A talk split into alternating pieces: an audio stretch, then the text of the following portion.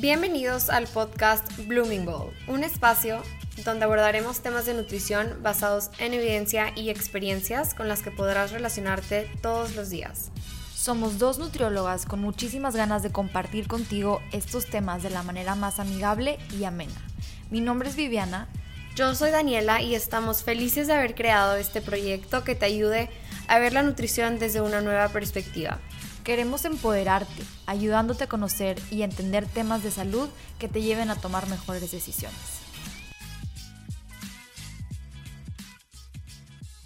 Hola, hola. Hola, ¿cómo están? Hoy vamos a empezar este mini episodio con una frase que nos gustó mucho y se las queremos compartir. Ningún día podría ser tan malo si le agregamos una buena siesta. En otras palabras, una pestañita no le hace mal a nadie, ¿verdad? Hoy vamos a platicarles un poquito sobre los beneficios de tomar siestas y algunos tips para que las puedan implementar en su día a día. Ahora, es importante mencionarles que todo esto que les vamos a platicar el día de hoy tiene sustento científico y que el tema del sueño es un tema que ya está muy estudiado. En otro episodio nos gustaría platicarles más a fondo sobre la importancia de un buen sueño pero el día de hoy nos vamos a enfocar en el tema de las siestas. ¿Cómo ves, Dani? ¿Nos platicas un poquito sobre lo que has leído, sobre lo que tú sabes? Sí, yo creo que no mucha gente le toma énfasis a las siestas o piensa que en realidad no tienen ningún beneficio. Entonces, cuando me tocó toparme con este tema, la verdad es que se me hizo algo muy interesante, como encontrarle beneficios a las siestas, y pues se me hizo algo padre para compartirles con ustedes en este episodio. Y bueno, la verdad es que en este estilo de vida tan apurado que tenemos hoy en día, la gran mayoría de la población no llega a completar sus horas de sueño durante la noche. De hecho, la Fundación Americana del Sueño recomienda que los adultos duerman entre 7 a 9 horas. Y pues es un hecho que muchísimas personas no las obtienen por distintas razones, como jornadas largas laborales, condiciones como estrés o ansiedad, malos hábitos alimentarios, adicción a las redes sociales, condiciones genéticas, entre muchas otras cosas más. Sí, de hecho, ahorita, por ejemplo, que mencionas el, el, tema de la mala alimentación, yo hace dos años me di cuenta que mi consumo de cafeína era mucho más elevado de lo que yo pensaba, porque generalmente yo me tomo dos tazas de café, una en la mañana y una en la tarde, para poder funcionar. Pero, sorprendentemente, no solamente estaba consumiendo cafeína en esas dos tomas en, durante el día, sino que también lo estaba consumiendo en el té que preparaba mi mamá a la hora de comer y a la hora de cenar, en chocolates, en barritas y este mundo de cafeína que traía encima era lo que no me dejaba dormir correctamente en la noche. Claro, y no nada más como que a veces tenemos muy señalada la cafeína como disruptor de sueño, pero también existen otros factores como el exceso de azúcar, el exceso de alcohol, entonces todo esto va a ocasionar que no tengamos una buena calidad del sueño durante la noche. Y bueno, un como un dato muy padre que tenemos para compartirles hoy es que si dejamos pasar dos horas de sueño por varias noches consecutivas, sería lo mismo a que si nos quedamos despiertos un día 24 horas seguidas. Chan, chan, chan. 24 horas despiertos. Imagínense, seríamos zombies.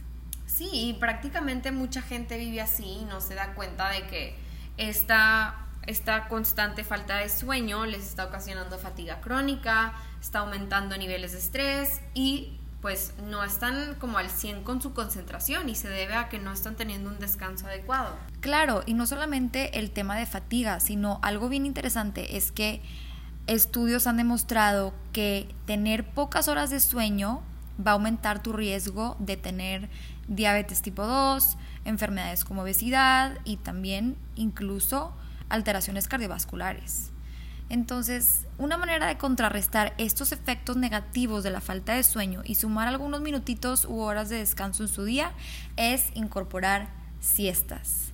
Hoy les vamos a platicar cuatro tipos de siestas las cuales van a variar por su duración y pues tienen distintos beneficios. ¿Cómo ves, Dani? ¿Nos empiezas a platicar el tipo de siesta número uno? Claro que sí.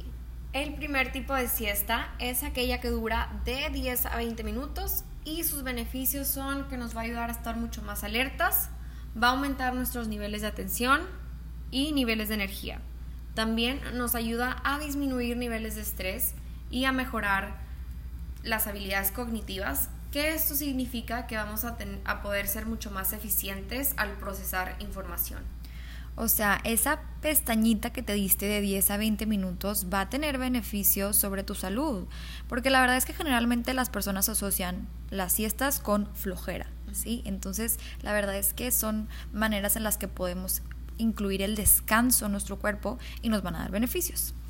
El tipo de siesta número 2 es aquella que dura de 20 a 30 minutos y los beneficios de esta es que nos va a ayudar con los procesos que tienen que ver con la creatividad y la memoria. El tipo de siesta número 3 es aquella que dura de 30 minutos a una hora y los beneficios son que nos va a ayudar a reforzar tus habilidades de toma de decisiones y también a recordar cosas con mayor facilidad. Y la verdad es que esto es súper importante en el trabajo, ¿no? Es, es bien importante tener la capacidad de ser proactivos con nuestra toma de decisiones. Y por último tenemos el tipo de siesta número 4, que es la que dura de 60 a 90 minutos, es decir, de una hora, de una hora a una hora y media. Y en esta siesta llegas a entrar en la etapa de sueño REM y aquí es cuando sueñas. Aquí es donde se estimula las regiones del cerebro que se utilizan para el aprendizaje y la solución de problemas.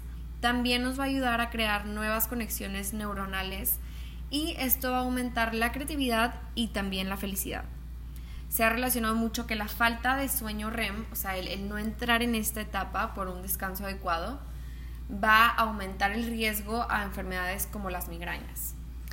Híjole, la verdad es que yo no soy de migrañas. Yo siento que mi punto débil es la panza. Casi siempre tengo problemas de gastritis, de náusea, colitis, etc. Pero tú sí eres mucho de migrañas, ¿no? Sí, yo soy mucho de migrañas y como que hasta ahorita que me topé con esto, pues a lo mejor antes de que tuviera, que me daban migrañas, no hubiera relacionado, la falta de sueño. la falta de sueño o no hubiera volteado a ver cómo descansé una noche antes o así, pero ahorita que ya lo sé, ya lo puedo tener un poquito más de cuidado con eso. Claro. También es bien importante mencionar que el sueño está relacionado con nuestro sistema inmune. Entonces, como lo dijimos en nuestro podcast pasado, si nosotros no dormimos lo suficiente, podemos ocasionar una inflamación celular y esto llega a dañar la eficacia de nuestro sistema inmune. Yo creo que Dani, tú estás de acuerdo conmigo en lo que voy a decir, pero antes de invertir en algún suplemento alimenticio para reforzar tu sistema inmune, pues yo creo que lo mejor sería invertir en el hábito del sueño, de tener un buen descanso. ¿No? Porque en nuestro episodio pasado, si lo escucharon, hablábamos de distintos suplementos que nos ayudan a potenciar y a mantener a nuestro sistema inmune fuerte, pero la realidad es que si tenemos un buen sueño, pues ese sería nuestro focus número uno. Claro, o sea, siempre es bien importante como fijar nuestra atención en lo que podemos hacer en, el, en el instante, o sea, tenemos a nuestro alcance mejorar poco el sueño, mejorar la alimentación, el consumo de agua, entonces hay que hacer esas cosas que no necesitamos de comprar ningún suplemento y que nos van a ayudar a reforzar el sistema inmune. Porque no sé si ustedes han llegado a notar a lo mejor un fin de semana, después de un fin de semana de desvelos o entre semana trabajando o estudiando esta tarde, llegas a un punto en donde no nada más te sientes cansado, sino que también puedes empezar a notar como tus defensas empiezan a bajar y algún resfriado o gripe se puede empezar a asomar. Entonces aquí es un claro ejemplo de cómo la calidad del sueño impacta directamente con tu sistema inmune. Claro, y como pequeños hábitos como dormir bien o como incorporar siestas a tu día a día pueden prevenir este tipo de complicaciones. Ok, la segunda parte de este episodio va a ser dedicada a darles algunos tips para aprovechar al máximo sus tiempos de siestas. Entonces, tip número uno, escoge un lugar oscuro, silencioso y cómodo donde te puedas relajar. Ahora, ¿por qué oscuro? Bueno, porque sabemos que en la oscuridad se secreta una hormona que se llama melatonina y yo creo que muchos de ustedes la han escuchado, no hay suplementos de melatonina para que las personas puedan dormir mejor. Entonces, naturalmente vamos a secretar melatonina si escogemos un lugar oscuro donde podamos tomar esa siesta. También puedes usar antifaces, puedes, eh, sí, Sí, te amarras un trapo en los ojos. y bueno, tip número dos, trata de limitar la cantidad de sonido lo más posible y asegúrate de que la temperatura del lugar en donde tomes tu siesta esté a gusto. Justo ahorita está muy de moda el white noise, que lo usan mucho en bebés, y es el sonido blanco. Este se utiliza principalmente para aislar el sonido del exterior y esto ocasiona que concilies el sueño más rápido. No nada más tiene beneficios en los bebés, sino que también nosotros lo pudiéramos utilizar. Claro. El tip número 3 es procurar fijar el mismo horario todos los días para establecer el hábito de tomar una siesta. A final de cuentas es un hábito y todo hábito se va a formar a partir de disciplina y a partir de la constancia. Tip número 4. Te recomendamos tomar tu siesta entre una o dos horas después de comer, porque se ha visto que si tomas la siesta entre una y tres de la tarde, es mucho menos probable que interfiera con tus patrones de sueño nocturno. El tip número 5 es que fijes una alarma en tu celular, tu reloj, tu compu o cualquier dispositivo para que no duermas por demasiado tiempo. Sabemos que si las siestas duran pues más de de dos horas, una o dos horas, eso puede llegar a afectar tu patrón de sueño nocturno. Y por último, tip número 6. Toma en cuenta que si tomas siestas más largas, como la 3 o la 4, que duran entre 30 minutos a una hora y media, es probable que cuando te levantes tengas un periodo como de estar un poco modorro o que tus respuestas sean más lentas.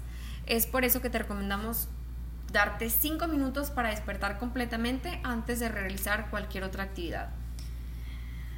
Ok, ahora bruto, ya les dimos estos 6 tips que son muy útiles, pero somos realistas y sabemos que no todo mundo puede incorporar siestas en su rutina de vida. Pero algo con lo que sí queremos que se vayan de este episodio es que el sueño es importantísimo.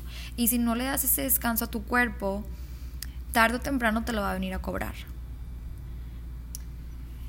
Y bueno, si no llegan a lograr incluir las siestas como un hábito diario, entonces sí les recomendamos que traten de alcanzar mínimo 7 horas de sueño durante la noche y poder obtener beneficios como regenerar tejidos, reforzar el sistema inmune, fortalecer la memoria, habilidades cognitivas y muchas otras cosas más.